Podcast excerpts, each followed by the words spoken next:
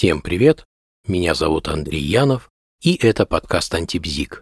Подозреваю, что фраза «любовь зла, полюбишь и козла» знакома каждому. А многим она знакома и по собственному опыту. Особенно неприятно, если речь идет о череде таких вот неудачных влюбленностей. Или того хуже, когда речь идет не о влюбленности, а о любви. Бывает и так, конечно, что человек просто ошибается с выбором, потом делает выводы и не повторяет ошибку. С кем не бывает, все мы ошибаемся. Но вот бывает и так, что одна и та же ошибка в выборе не того партнера повторяется раз за разом. Вот нравится человек, тянет к нему, и все тут. Он уже много раз не оправдывал ожиданий, а все равно продолжается тяга к нему. И что самое неприятное в этой истории, так это то, что чувство возникает только к тем, с кем отношения ну никак не складываются, а к другим не возникает, не тянет вот, и все. Может быть, вопрос в том, что именно нами руководит, когда мы влюбляемся. Ведь влюбляемся мы не просто так, а в определенный тип, в определенный образ. И даже если человек крайне влюбчив, и на первый взгляд может показаться, что он влюбляется во всех подряд, но, присмотревшись, мы все равно обнаружим общие черты образа, к которому у него возникает чувство. И тут важна не только внешность, но и образ мыслей и поведения, да все важно, весь человек в целостности. А откуда возникает этот образ? И почему все так происходит? Во всем виновата биология. Со всем сказанным далее, конечно, можно быть не согласным. Возможно, у кого-то даже все это вызовет протест. Но все больше и больше исследований говорят в пользу той точки зрения, которую я хочу сейчас представить. В 30-х годах прошлого столетия австрийский зоолог и зоопсихолог, один из основоположников этологии Конрад Лоренц, впервые описал феномен импринтинга, или, говоря простым языком, запечатления. Суть этого феномена заключается в жесткой фиксации определенной информации в памяти и далее в поведении, основанной на этой информации. Наблюдая за утками, Лоренс заметил, что если только что увидевшие свет утята видят вместо своей родной матери иной объект, то они начинают воспринимать его как собственного родителя. Таким объектом может быть все, что угодно, главное, чтобы было хоть какое-то сходство с реальной особью. Например, это может быть шляпа или мячик соответствующего размера. Лоренс провел следующий эксперимент. Как только утята начали вылупляться из яиц, он встал рядом с яйцами, а затем начал ходить. Утята вылупились и стали ходить вслед за ним. У них была сформирована жесткая привязанность к Лоренсу. И даже если рядом находились настоящие утки, утята все равно следовали исключительно за экспериментатором. В ходе своих наблюдений Лоренс пришел к заключению, что с людьми происходит почти то же самое. Конечно, наш мозг устроен значительно сложнее птичьего, но определенные впечатления точно так же создают отпечаток в психике, а затем запускают определенное поведение. Причем этот процесс необратим и влияет на всю последующую жизнь человека, определяя его поведение. У человека импринтинг влияет не только на отношения родитель-ребенок, он также влияет и на выбор объекта влюбленности, а также и на формирование ряда фобий. Также запечатляется первый сексуальный опыт, который так или иначе потом оказывает влияние на всю последующую половую жизнь. На самом деле список этот достаточно большой, но сфокусируемся на влюбленности. Импринтинг образа, который будет потом, если так можно сказать, руководить влюбленностью, происходит в детстве, есть также точка зрения, что окончательно он формируется при половом созревании. Но поскольку опытов на людях никто не проводит, ну или почти не проводит, все же эксперименты на людях, надо сказать, были, то и точно мы этого не знаем. Важно то, что этот образ не меняется, хотя тот же Лоренс заявлял, что все же может в очень редких случаях быть небольшое смещение, но оно происходит с огромным трудом и является не столь уж значимым.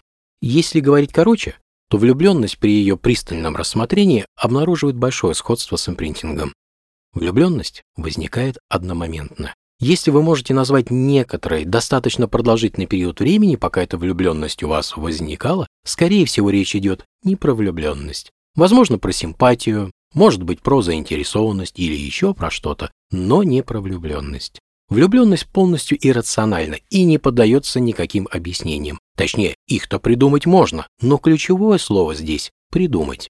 Влюбленность заставляет относиться к своему объекту некритично, вопреки всякому здравому смыслу и логике. Влюбляемся мы в человека, который своими чертами и внешностью, и поведением напоминает родителя противоположного пола. Причем именно напоминает, а не является его полной копией. Влюбленный человек буквально зафиксирован на объекте своей влюбленности. Итак, в нас заложен механизм, включающий влюбленность, как только в наше поле зрения попадает объект, похожий на тот, который запечатлен в подтаенных уголках нашей памяти. При этом все чувства, а также фантазии и реакции, которые когда-то были связаны с реальным родителем, оживают и направляются на объект влюбленности. И в ряде случаев это проблема. Кто сказал, что с реальным родителем в детстве были связаны только положительные чувства и все взаимодействие с ним происходило гладко? Соответственно, оживают и все конфликты, которые когда-то имели место быть, но не в точности и не в чистом виде, а вся драма разыгрывается как бы по мотивам того, фигурально говоря, первичного взаимодействия. Например, именно так формируются отношения с нотками мазохизма или садизма. Итак, нужный объект оказался рядом, Включился механизм влюбленности. Что происходит дальше? И тут надо пару слов сказать о гормонах, без которых никакой влюбленности не могло бы и быть. Далее я хочу изложить несколько спорную точку зрения, но, как показывает практика, она имеет полное право на существование. Будем считать ее справедливости ради гипотезой. С биологической точки зрения, влюбленность невозможна без увеличения уровня гормонов. Прежде всего, у влюбленного увеличивается уровень дофамина. Этот гормон отвечает за радость. Также поднимается уровень окситоцина и вазопрессина. В последних исследованиях окситоцин связывают с привязанностью и доверием, а его ближайшего родственника вазопрессин, который отличается от окситоцина всего двумя аминокислотами, связывают с верностью. Правда, вазопрессин также ответственен и за ревность, так что выходит, что ревность – это обратная сторона верности. И, конечно же, во время влюбленности повышается выработка эндорфинов, что дает чувство полета. Плюс еще повышается уровень ряда гормонов. И весь этот коктейль сносит крышу влюбленному. И рассудок отключается. Я думаю, всем влюбленным это состояние очень хорошо знакомо. Но наш организм мудр и не желает работать долго, скажем так, в повышенном режиме. Поэтому со временем уровень гормонов снижается, и рассудок включается. И вот тут начинается самое интересное. Если раньше влюбленный в объекте своего воздыхания искал исключительно положительные черты, игнорируя все недостатки и несовершенства, то теперь картинка начинает приближаться к реальности.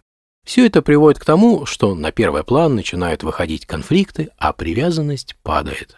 Вы же помните про окситоцин, который теперь стал снижаться. А если привязанность падает, то недавно до беспамятства влюбленный человек начинает осматриваться вокруг. Нет ли кого поинтересней и поприятней? Все же все мы желаем себе самого лучшего. Справедливости ради заметим, что так поступают не все. Но вероятность такого шага более чем высока. Далее сценарии могут различаться. Например, может наступить разочарование. Как иной вариант, может возникнуть болезненная привязанность. Могут быть и иные варианты, что зависит от целого ряда условий. И да, никто не отменял счастливых отношений, но про них говорить скучно. Именно по этой причине нет ни одного произведения, где бы рассказывалось бы о том, как влюбленные жили долго и счастливо. И вот тут, если разочарование не было огромным и фатальным, если взгляд не задержался на еще ком-то другом, то возникает новый уровень отношений, на котором чувства уже дружат с разумом и крышу не сносят. Такие отношения имеют все шансы перейти в счастливый финал, они жили долго и счастливо. Конечно, все описанное ни в коем случае нельзя считать за единственный шаблон отношений. Скорее, это не более чем распространенный, но в то же время достаточно грубый набросок отношений, сделанный при приглушенном свете, размашистым набросочным штрихом и еще к тому же без использования ластика. На какие мысли все это наводит? Мы автоматически во взрослых отношениях воспроизводим те реакции и чувства, которые имели место быть в детстве и были направлены на совсем другого человека. Все это приводит к тому, что есть большой шанс влюбиться в того, с кем сложно будет построить крепкие отношения. Ведь если бы не сносило крышу, если бы не отключался рассудок, то, глядя трезвым взглядом, мы бы могли забраковать этот выбор, тот, который мы сделали в состоянии влюбленности. Но рассудок спит, а чувства бушуют. Что можно сделать? Как минимум не вступать в брак, пока крыша находится в снесенном состоянии. Но ведь именно к этому сносу крыши большинство из нас и стремится. Помнить, что идеальных партнеров не бывает, все равно найдутся недостатки. И это будет не обязательно реальные недостатки. Это вполне могут быть те черты, которыми когда-то обладал реальный родитель, а влюбленность пробудила глубоко в памяти запечатленный его образ, и после этого, вот как образы в кинотеатре проецируются на экран, так и запечатленные черты будут проецироваться на объект влюбленности. Это сложно сразу самому заметить, но надо иметь в виду. Также нужно понять, что брак, отношения, семья – это не нечто статичное и данное, это процесс. Идеальный брак и идеальные отношения вряд ли можно найти, но их гарантированно можно создать. Но для этого надо поработать, чаще над собой. Также желательно помнить, что счастье не в партнере, как бы странно это ни звучало. Счастье не зависит от того, какого партнера мы выбираем. Счастье внутри нас. Сначала нужно стать счастливым самому, а потом уже создавать счастливый союз, а не наоборот. Нельзя никого сделать счастливым, не будучи самим таковым. Если человек себя сам счастливым сделать не может, как он собирается кого-то другого сделать счастливым? Подобное притягивает подобное. Если вы счастливый человек, то и партнера найдете такого же. А если вы таковым не являетесь, то найти счастливого партнера вам тоже не светит. А зачем вы ему нужны? Поэтому начинать надо с себя. Вот на этой ноте и есть желание завершить это короткое и во многом спорное повествование. Всем всего хорошего, всем пока.